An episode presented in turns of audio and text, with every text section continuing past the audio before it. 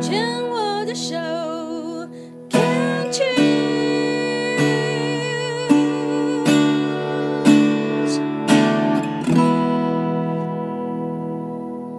虫害防治要继续跟光哥聊一聊。光哥呢，本身是艾滋感染者，已经二十二年了。那但是在去年的七月，发现自己在右侧的脖子哦，有一个淋巴癌二期的癌症。我记得那个时候你在我们的那个读书会的群组里面就讲说，嗯。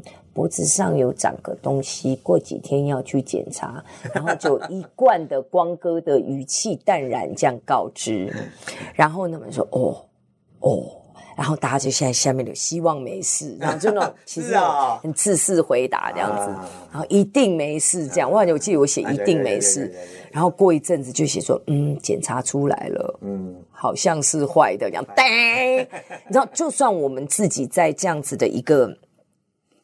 分为自己主持这样的一个癌友服务的电台，知道癌症的这样子的一个资讯这么的多，可是听到身边的亲爱的人，然后自己这么重视的人，然后得就是这样的事情发生在身上的时候，我的情绪还是有稍微被波动一下。哦，那你自己嘞？我自己其实呃波动一个礼拜左右。大概就是做切片，然后到确定那那一周煎熬，就忐忑嘛，就想说到底是好的还是不好。你你大概脑子里编了几套剧本？嗯，两三套而已，嗯，就可能说啊不好的，然后然后开始要化疗，然后化疗就越来越差，然后就离开人世。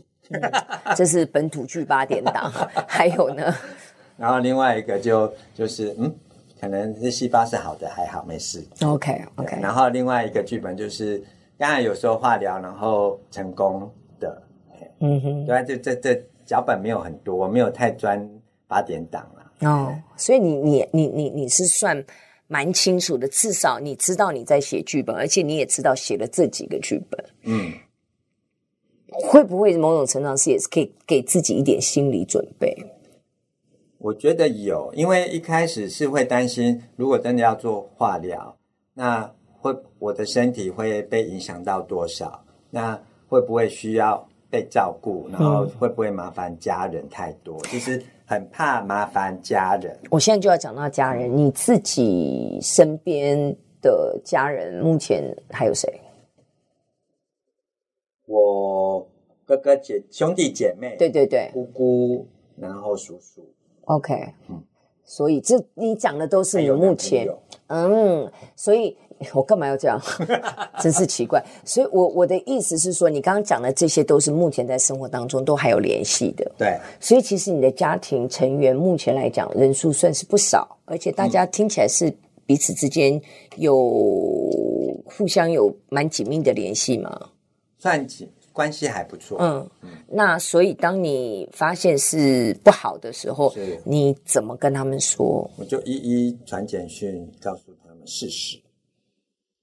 我懂了，然后所以我们也是其中之一。诶，那个是不好的，我接下来要化疗。对，就是接下来我已经知道复制贴上分享这样子。对对，对对对。那家人的反应如何？有没有人直接冲上来冲到你家这样？我姑姑很。很紧张，就是比较会啦，因为他就很担心我的身体，然后他就会想很多。嗯，他尤其他有看过我们以前婶婶啊，我妈、我奶奶癌症过世的那个，对，他就会很担心我的身体。我接下来其实就是要问，家族有人曾经罹患过癌症吗？有，嗯，对啊，我妈是肝癌，嗯，我奶奶是肺腺癌，嗯，然后。有一个婶婶是婶婶，婶婶是乳癌，另外一个姑姑好像也是乳癌。嗯，诶，那你可以再来以病友家属的身份来接受访问呢。所以妈妈妈跟奶奶他们在离癌的时候，嗯、你有担任到照顾者的角色吗？呃，其实没有，因为妈妈生病那时候我在台北，她在高雄，哦、所以是我爸爸跟我妹妹。在照顾，嗯嗯嗯，对，我只有在他癌末最后最后一段时间有回去在医院陪他这样。那你看到他癌末那个，你觉得对你你自己离癌有没有影响？有没有担心？情绪没有连过来，但因为那时候我妈过世，我那时候还没认识 Debbie，大概也是二十三岁。哦，所以很年轻，很年轻，所以那时候其实是心情很，当然替他担心，会难过，然后可是自己也会气自己，不知道怎么去安慰他。那个时候的小兰，我猜想是比较容易去把她蒙蔽起来的，对，是不是？所以呢，当时是几次的化疗啊？六个疗程。就是三个礼拜做一次，嗯，三个礼拜做一次，做六个疗程。其实那因为这样的快速，会不会也让光哥你会觉得说，好像也来不及反应，也没有，你有好好静下心来想一想，或者是去回想说，为什么？怎么了？我、嗯、我为什么会是我？有有没有这个机会？呃，其实有在。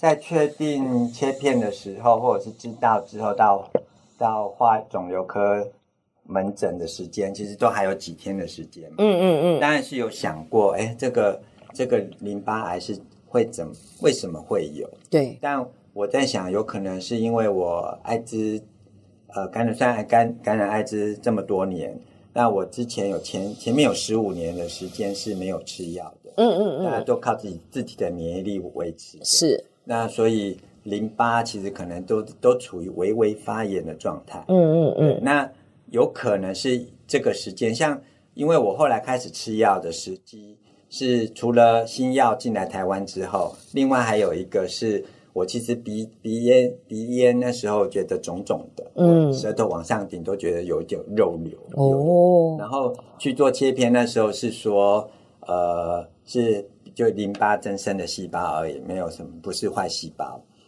所以所以那个时候已经有淋巴增生的状态出现，所以我在猜，可能即使开始吃药，可能也来不也还没就来不及了，它就开始慢慢长。我在猜有这个可能性。所以，以艾滋感染者来说，嗯，我们通常想到的一些并发症，可能是因为免疫力降低，所以可能就是肺炎啊，或者是皮肤会出现一些状况。嗯，所以，癌症也会可能是呃，艾滋感染者很容易罹患的疾病吗？呃，过去是，但我后来在这边在机构服务这么多年，其实只要好好控制，其实。有出现癌癌症的朋友，其实好像也跟一般人的比例差不多，没有说特别多。那一可能这个要插题，就一般艾滋感染者，嗯，会发病的通常是什么？呃，你说发病是艾滋发病吗？对，通常是就没有接受药物治疗，就免疫系统免疫系统被破坏，然后呃，就其有其。其他的细菌开始攻击身体，然后就会开始可能，譬如说是像肺炎，或者是像皮肤的那个什么卡波西斯，或者是巨细胞病毒影响到视神经、脑神经之类的。哦，是像这样子的一种发病，所以其实癌症以目前来讲已经是比较少了。嗯，当当然也有，但比如说我们有一些朋友会以前比较常见有肛门癌，然后。呃，肝癌、淋巴癌大概有，但但但很比例没有，比例上没有那么高。那你有把你这样的一个好奇跟疑惑，跟这样的一个相关联，有去问过你的医生吗？有，他怎么说？他其实也不置可否。对，他其实说有这个可能性，是因为艾滋引起的。但他也因为没有办法去确定到底是不是，嗯，所以反正他比较是着重在赶快治疗。好，这个是科学家啦，哦，西医啦。嗯，那我们如果以身心灵的角度，以心理影响生理，嗯，那你觉得在去年七月，嗯，或在七月之前，嗯，你自己的生活状态，你自己。的身心状态有没有发生什么？也许高压力或者有突发事件有没有？我们来整理一下好了。那时候倒是没有什么高压力，但是那时候确实，呃，有经历一段，就是觉得好像是人生想要做的事都，都都都好像有做到，然后不知道接下来要干嘛，类似这种这种。这种的时间点，更年期有可能，嗯，就是那种时不我与，觉得啊，反正就这样子的，好像。